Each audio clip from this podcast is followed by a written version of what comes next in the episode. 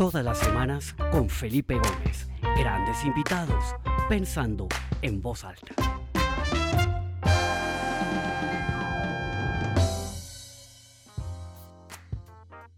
Hola, bienvenidos a todos a esta nueva edición del programa Pensando en voz alta, episodio número 101. Increíble que ya cumplimos el hito de los primeros 100 episodios. Hace nada estábamos comenzando con esta aventura.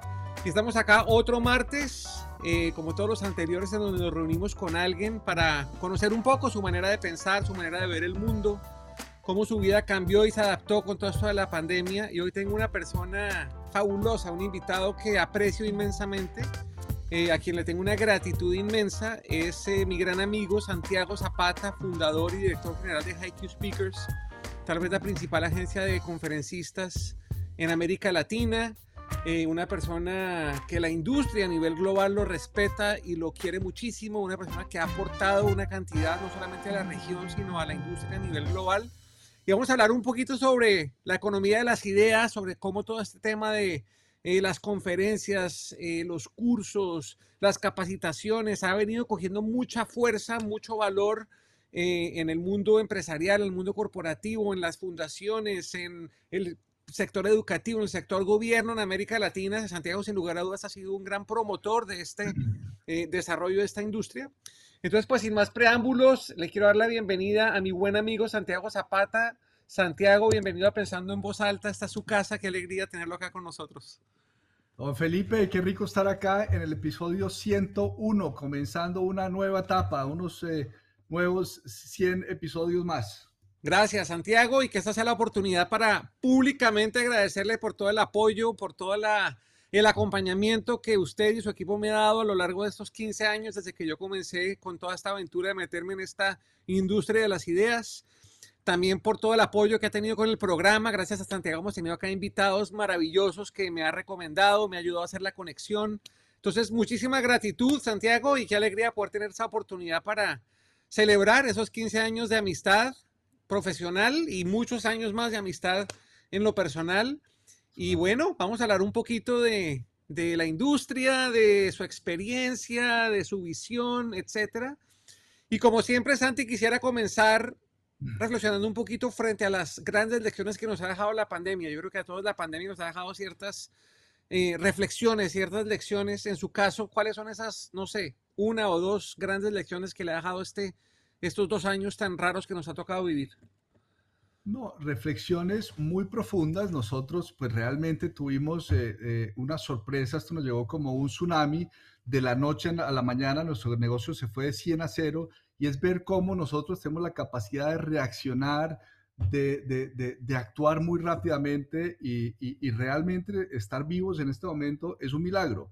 Entonces, ver cómo nosotros somos capaces de ser resilientes, cómo somos capaces de ver, de descubrir mundos nuevos. Cuando veíamos que de repente nos quedamos con todos los eventos cancelados, o sea, simplemente se cancelaron los eventos y duramos dos o tres meses sin ingresos, ver cómo podemos nosotros eh, descubrir un nuevo mundo que ha sido realmente fascinante. Entonces, eh, me sorprende esa capacidad de reacción nuestra. Excelente, Santiago. Sí, yo creo que a todos nos pasó parecido, pues eh, yo también tenía una agenda súper, ¿no? comprometida ese 2020, tal vez estaba en el momento, no sé, más activo, más importante de mi carrera y también empecé a ver cómo todo empezaba a cancelarse, ¿no? Y empezamos todos como a, pivotear, ¿no? A, cambiar, a explorar nuevas maneras de, conectar, de hacer cosas. De hecho, este programa, Pensando en Voz Alta, es el resultado de yo encontrarme sentado con todos mis eh, compromisos cancelados y tomar la decisión de hacer algo, de aportar algo, de seguir, no sé, poniendo ideas, conectando personas y compartiendo conocimientos con, con la gente. Y a mí me parece que la pandemia en cierta manera sí eh, claramente tuvo un impacto inicial muy dramático en la industria, porque todos estos eventos presenciales se cancelan, etcétera, etcétera. Pero al mismo tiempo también fue como un renacer para, eh, no, no sé si un renacer es la palabra, pero un fortalecimiento, ¿cierto?, de esta industria de las ideas, porque si algo vimos en la época de la pandemia, era una cantidad de personas compartiendo su conocimiento de una manera generosa, de una manera abierta, de una manera eh, realmente admirable, en donde la gente pues en sus casas, encerrado en la cuarentena, mucho lo que hacía era consumir estos contenidos, ¿no? Que inicialmente pues eran gratuitos y eran eh, eh, pro bono por parte de la gente, pero eventualmente fueron también generando nuevos modelos de negocio que hicieron que la industria de cierta manera evolucionara. Cuéntenos un poquito cómo fue ese proceso. Usted dice que pasó de 100 a 0, ¿no? en, en, sus ingresos. ¿Cómo fue ese proceso de, de, ir encontrando ese nuevo balance, esos nuevos productos, esas nuevas posibilidades que hoy por hoy son parte integral de su portafolio y de la industria a nivel global? Pues el cambio ha sido, ha sido profundo, dramático realmente, y vemos cómo durante mucho tiempo teníamos totalmente negado el mundo virtual íbamos, por ejemplo, asistíamos a las reuniones de agencias de conferencistas, hablaban de los webinars y nosotros decíamos, eso realmente no funciona, eso eh, nada eh, funciona igual que el cara a cara y realmente estábamos muy equivocados. De repente, cuando llega la pandemia, nos vimos obligados a descubrir este nuevo mundo, no teníamos opción, tuvimos que aprender de cero, realmente era un momento miedoso, donde, donde no sabíamos cómo conectarnos, cómo hacer el streaming, cómo, o sea, realmente tuvimos que aprender desde cero. Pero cómo empezamos a ver ejemplos. Recuerdo en ese momento un evento muy grande, el de el Hey Festival, Hey on Y, el original que se, se, se hizo de forma virtual y en Colombia nuestros amigos de Exma, que lo hicieron muy rápidamente, lanzaron su evento virtual se conectó la gente. Entonces, ese proceso de transición, nosotros tuvimos que entender que el mundo cambió y nosotros también teníamos que cambiar. Tuvimos que entender que estábamos pasando del mundo del teatro al mundo de la televisión y eso fue muy importante. Y esa transición, pues la tuvimos que hacer con aliados, aprendiendo, trabajando con nuestros conferencistas, eh, eh, trabajando en equipo, eh, buscando nuevas alianzas, nuevos modelos y en eso fuimos descubriendo nuevos productos, nuevas oportunidades y ha sido muy interesante. Excelente, Santiago. Sí, pues en, en, lo particular y en lo personal a mí me pasó lo mismo, ¿no? Yo rápidamente me puse a investigar, a hablar con gente que está en el mundo de la televisión, a montar un estudio virtual, a montar una oferta de producto virtual que eventualmente, pues ese 2020 arranca, ¿no? Con, con un poco de, de dificultad, sobre todo desde la perspectiva comercial, la gente como que no sabía eh, si meterse a invertir en eventos virtuales o no, etcétera, etcétera. Pero en lo personal, por ejemplo, el, año 2021 para mí fue extraordinario, casi que el mejor año que he tenido en, en mi carrera como, como conferencista. Cuéntenos un poquito cómo ese, ¿no? esa, esa evolución rápida, esa adaptación de la industria genera estas plataformas nuevas eh, posibilidades increíbles. Por ejemplo, yo tuve un día en, a principios del año 2021 en el que el mismo día de una conferencia en Asia, una, una, conferencia para un cliente en Asia, una conferencia para un cliente en Europa y una conferencia para un cliente en el Caribe, en Jamaica. Eso jamás hubiera podido en el, en el paradigma anterior prepandemia, ¿no? Cómo la industria también pudo capitalizar todo lo que pasó para encontrar nuevas maneras y, y, y usted qué ve, cómo se, no sé, cómo fue ese reacomodo eh, y hoy por hoy, la industria, ¿en qué estado está? ¿Está antes, mejor que antes de la pandemia? ¿Igual? ¿Está recuperándose? ¿Cómo, cómo va ese, ese, esa adaptación? Sí, la, la industria está recuperándose con mucha fuerza. O sea, lo que vemos hacia el futuro es un nuevo mundo de eventos híbridos. Fue un proceso gradual. Al comienzo tuvimos que salir a educar a nuestros clientes, enseñarles qué es esto del mundo virtual. O sea, primero aprender nosotros como dije anteriormente, lo teníamos totalmente negado, eh, pero una vez aprendimos, salimos a ofrecer esto, había eh, eh, productos, había conferencias gratis todo el tiempo, entonces era muy difícil competir, pero logramos abrir este mundo y logramos diseñar nuevos productos. Por ejemplo, creamos, como dije anteriormente, que pasamos del mundo del teatro a la televisión, cambiamos formatos. En estos formatos ya no, ya no teníamos las conferencias magistrales unidireccionales, sino las conversaciones interactivas. Entonces diseñamos formatos más de conversatorios. Eso, eh, eh, que como siempre ha estado, por ejemplo, en el Hey Festival. Entonces, muy interesante eh, ese cambio que antes era muy difícil que los clientes entendieran que si le están pagando a un conferencista un dinero importante, tenerle una conversación les parecía un desperdicio y era mejor que tuviera una conversación de una hora o entre más largo, mejor. Entonces, ese cambio fue, fue, fue muy importante. Nosotros, además de las conversaciones, diseñamos productos, por ejemplo, para las juntas directivas. Desarrollamos algo que se llama Private Sessions y hemos tenido casos muy exitosos donde tenemos estos grandes personajes eh, ahora disponibles para las juntas directivas. Tuvimos en enero de este año, por ejemplo, una, una junta en Estados Unidos, el comité ejecutivo de una gran multinacional que nos pidió, un, eh, nos pidió ayuda para, una, para una reunión especial de, de, comienzo de año con su comité ejecutivo y llevamos a un gran personaje, a Xavier Salamartín, que es uno de nuestros conferencistas más solicitados a nivel global, y lo tuvimos en una sesión hablando de temas de transformación, de cómo eh, esta gran multinacional podría llegar a un nuevo nivel. Y eso ha sido interesante.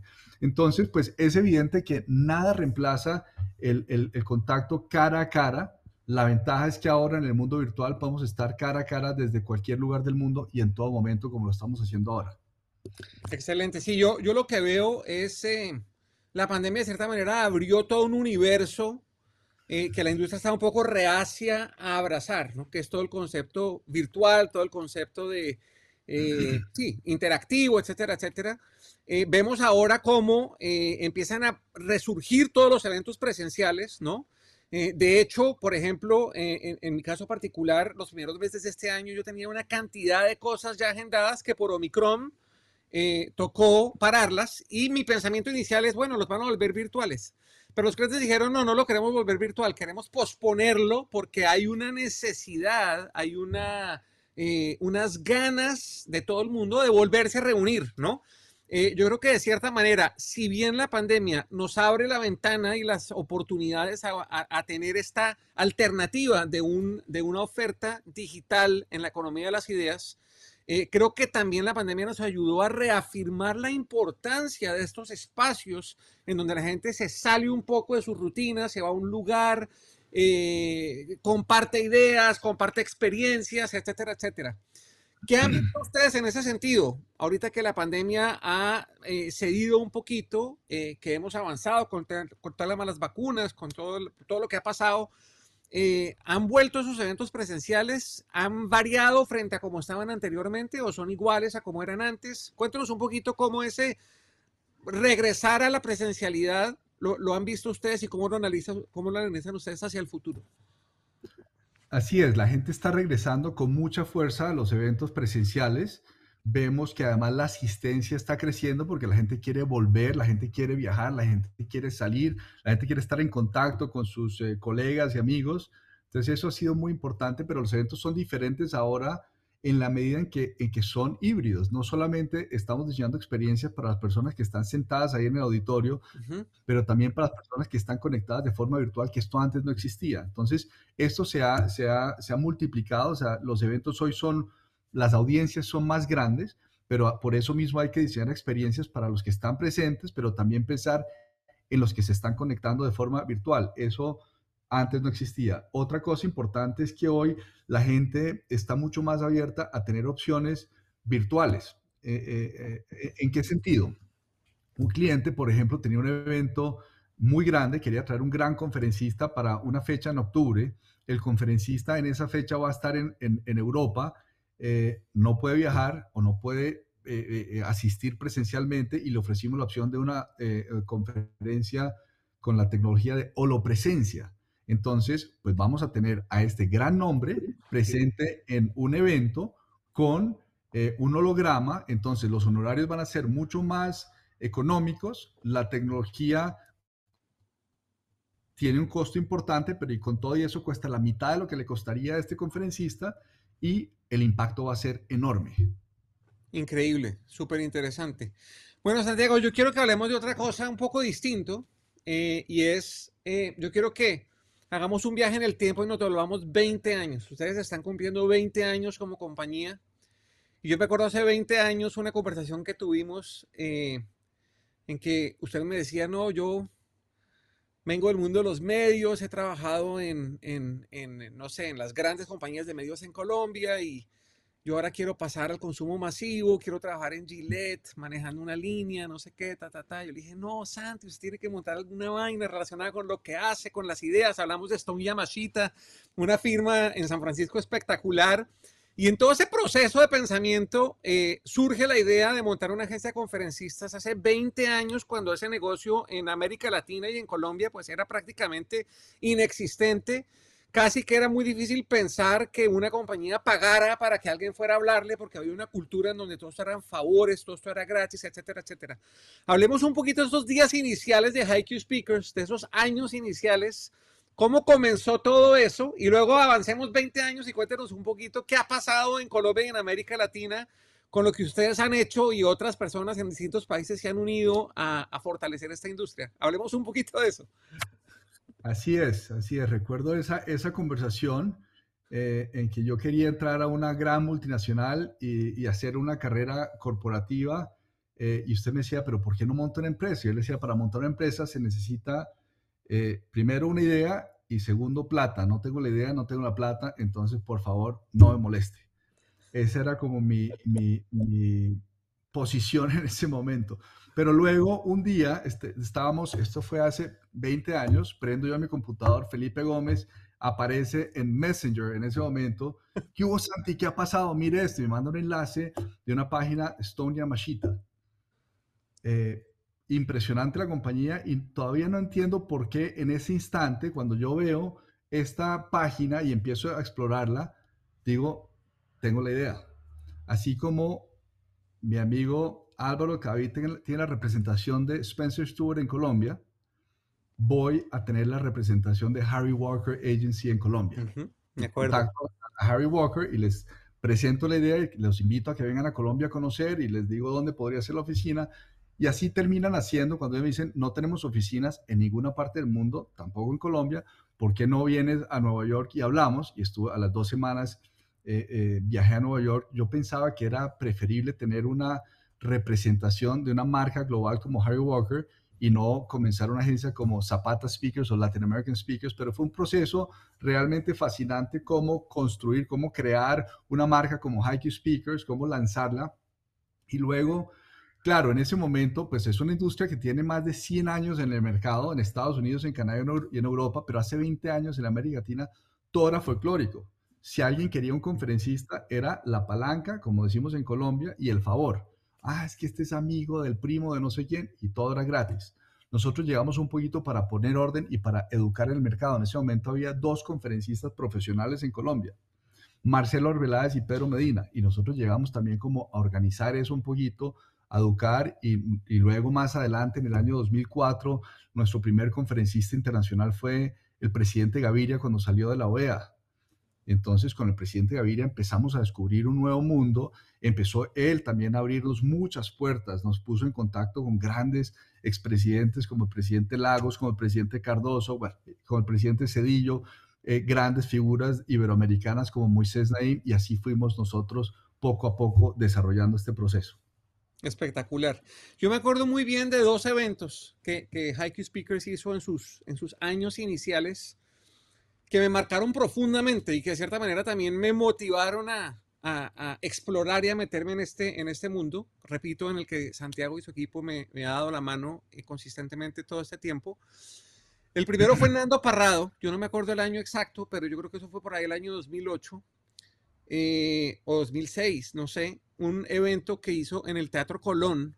Eh, muy impactante, o sea, me impactó muchísimo el, mensaje, su historia, pero sobre todo me, me, generó una gran atracción este, esta actividad, ¿no? Esta actividad de uno compartir experiencias, de compartir su testimonio, de empacarlo de una manera eh, interesante, llamativa, que a la gente le guste, se conecte, se identifique, le aporte, etcétera, etcétera. Y el otro, fue este canadiense Craig Kilberger, que estuvo en un evento, creo que fue en el Centro de Convenciones CAFAM, no me acuerdo, hace mucho tiempo.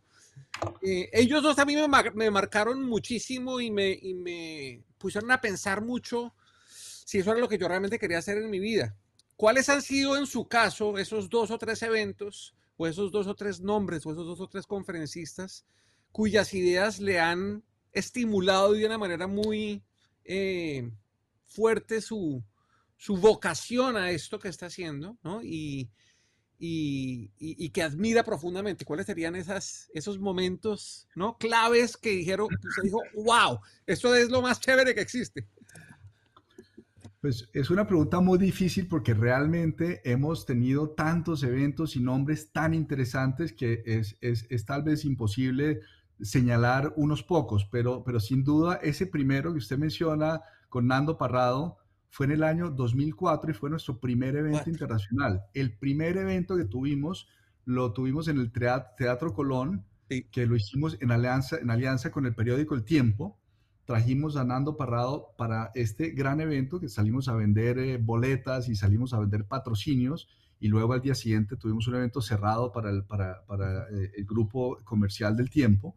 Eh, entonces, eso fue muy importante porque, como le decía yo a Nando, realmente comenzamos con pie derecho y en ese momento empezamos a ver los verdes valles de Chile. O sea, cuando, cuando ve uno la historia, y es, y, es, y es todavía hasta el día de hoy, lo hablamos él y yo, eh, nos tenemos una, una eh, profunda admiración, eh, tenemos una excelente relación, y, y, yo sigo diciendo hoy que para mí Nando Parrado es único y es tal vez el mejor conferencista del mundo. O sea, su historia es muy, muy poderosa.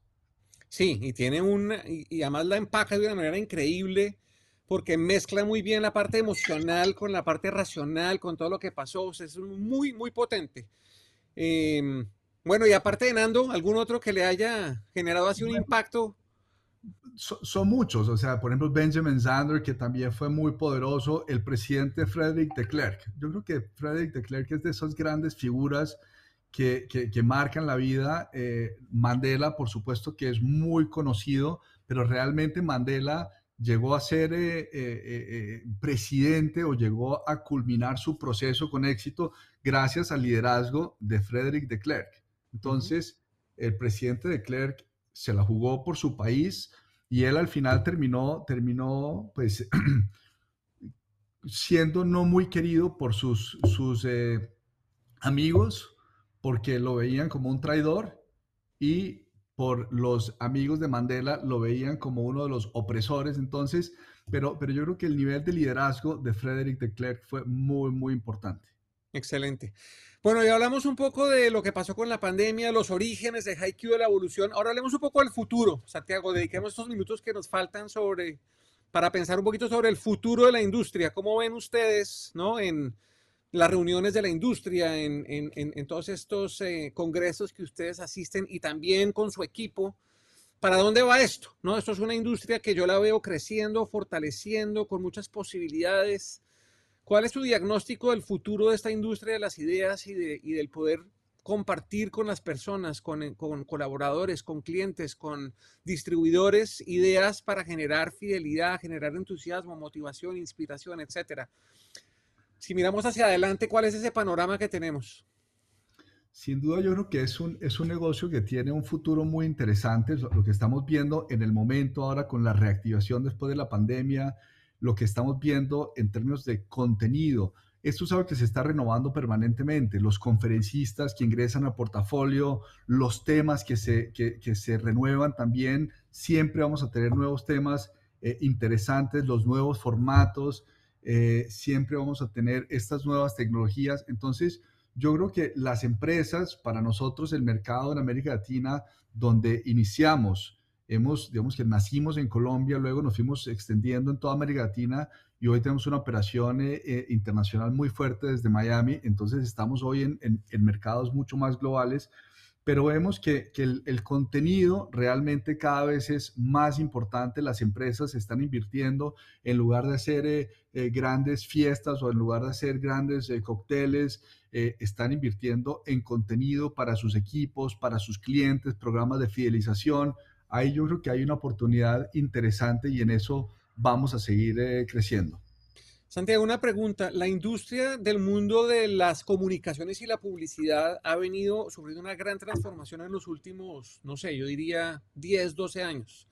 Y empiezan a borrarse las líneas que definen qué es una agencia de publicidad, qué es una agencia interactiva, qué es una agencia de relaciones públicas, qué es una agencia de manejo de contenido, qué es una productora de televisión. Y eso empieza todo a, ¿no? a, a volverse una sola, una sola oferta de valor y empezamos a ver cómo ya sean grandes conglomerados como WPP, por ejemplo, eh, o empresas que empiezan ya a no ser solamente una cosa, sino que empiezan a ofrecer un poquito de todo, ¿no? De lo interactivo, de la publicidad, de marketing estratégico, relaciones públicas, etcétera, todo bajo un mismo techo.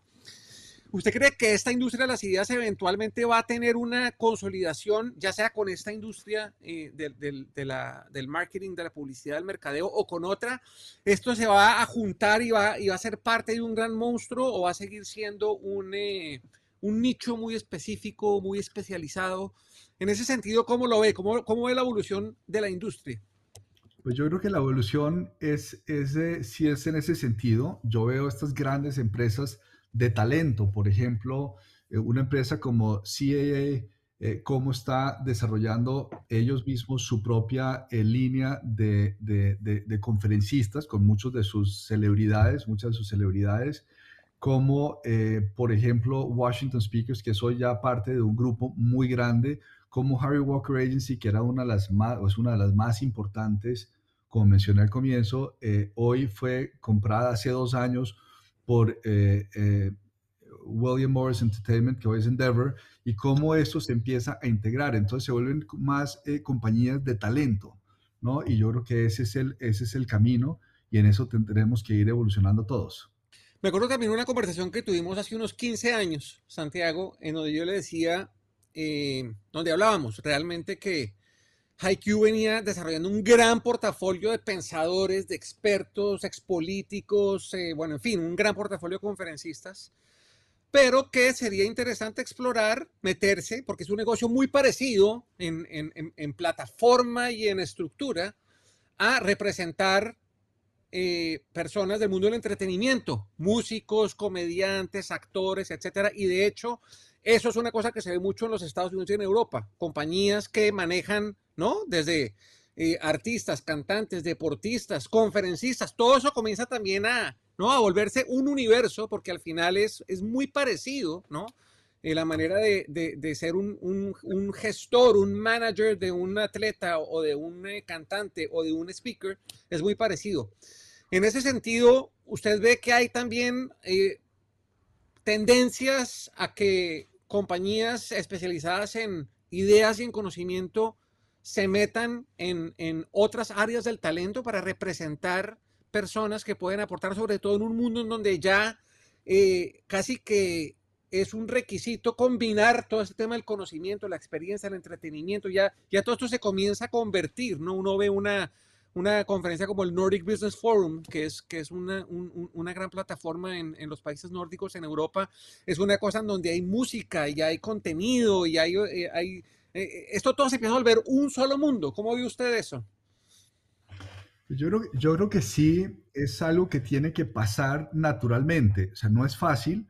Nosotros hemos tenido experiencias, claro, cuando uno empieza a manejar eh, un expresidente, pues realmente el nivel de participación nuestra es, es, es limitado en el contenido, por ejemplo, porque pues son personas que saben hablar muy bien, que tienen muy, muy bien definidos sus temas, pero cuando empezamos a trabajar con deportistas, por ejemplo, pues un deportista no necesariamente sabe eh, eh, eh, dar conferencias, entonces tenemos que ayudarlos a, a, diseñar ese contenido, a practicar en su, en su presentación, entonces, ahí hay una oportunidad y hemos visto en algunos casos con deportistas de cómo podemos llegar a, apoyarlos, a formalizar, porque eso mismo que veíamos hace 20 años en, el, mundo de las conferencias ocurre en muchos casos hoy con muchos deportistas que sí necesitan ayuda en, la representación de sus, de sus marcas, ¿no?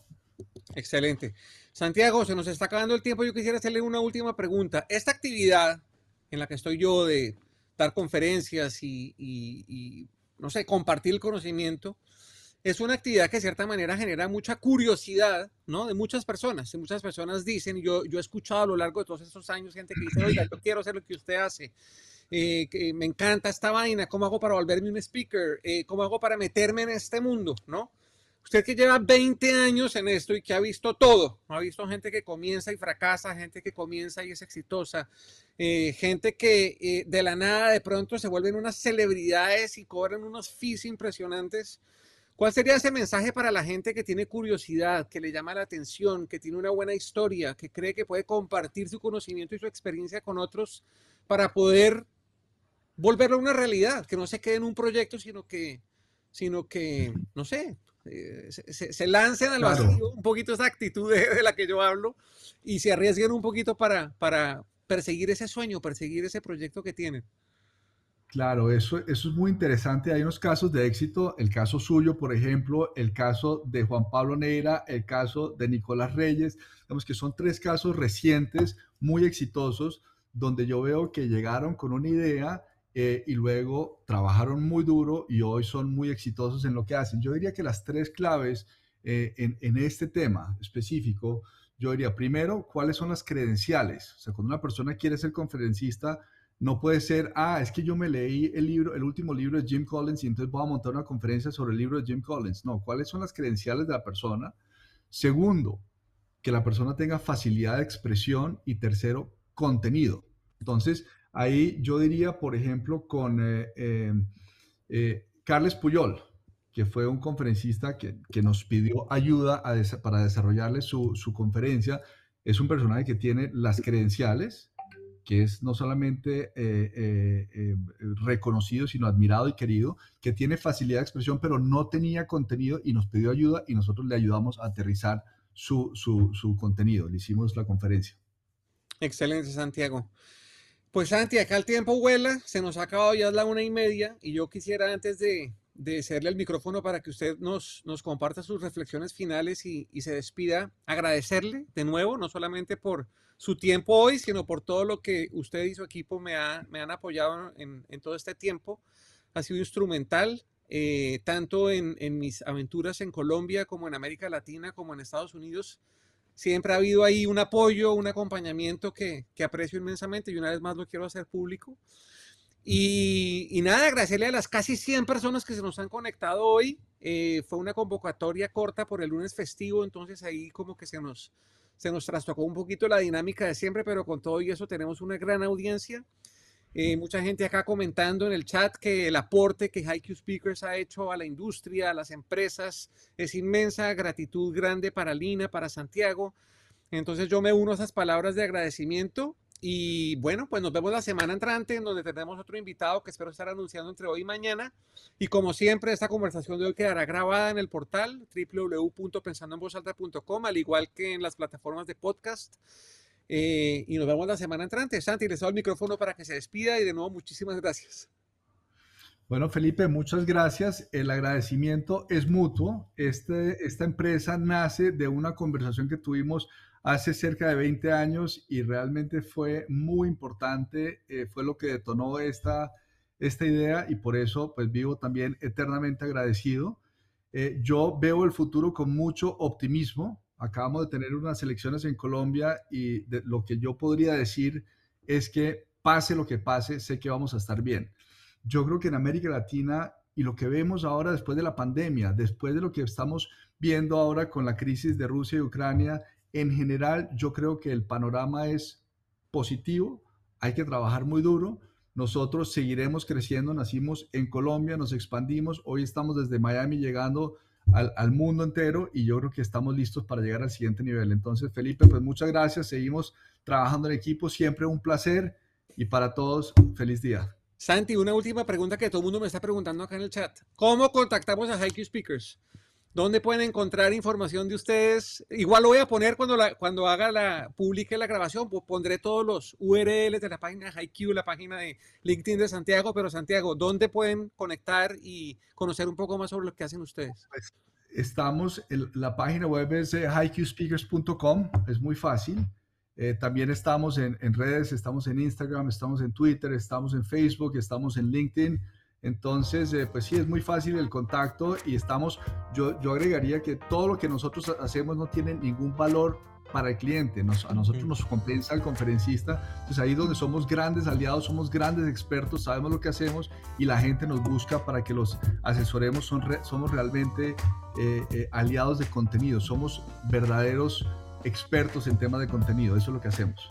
Excelente, Santiago. Pues 20 años de éxitos y que empiecen otros 20 de éxitos todavía más grandes, más internacionales, más importantes y de verdad que estoy seguro que así será porque el nivel de dedicación y profesionalismo de ustedes es, como dicen los gringos, second to none.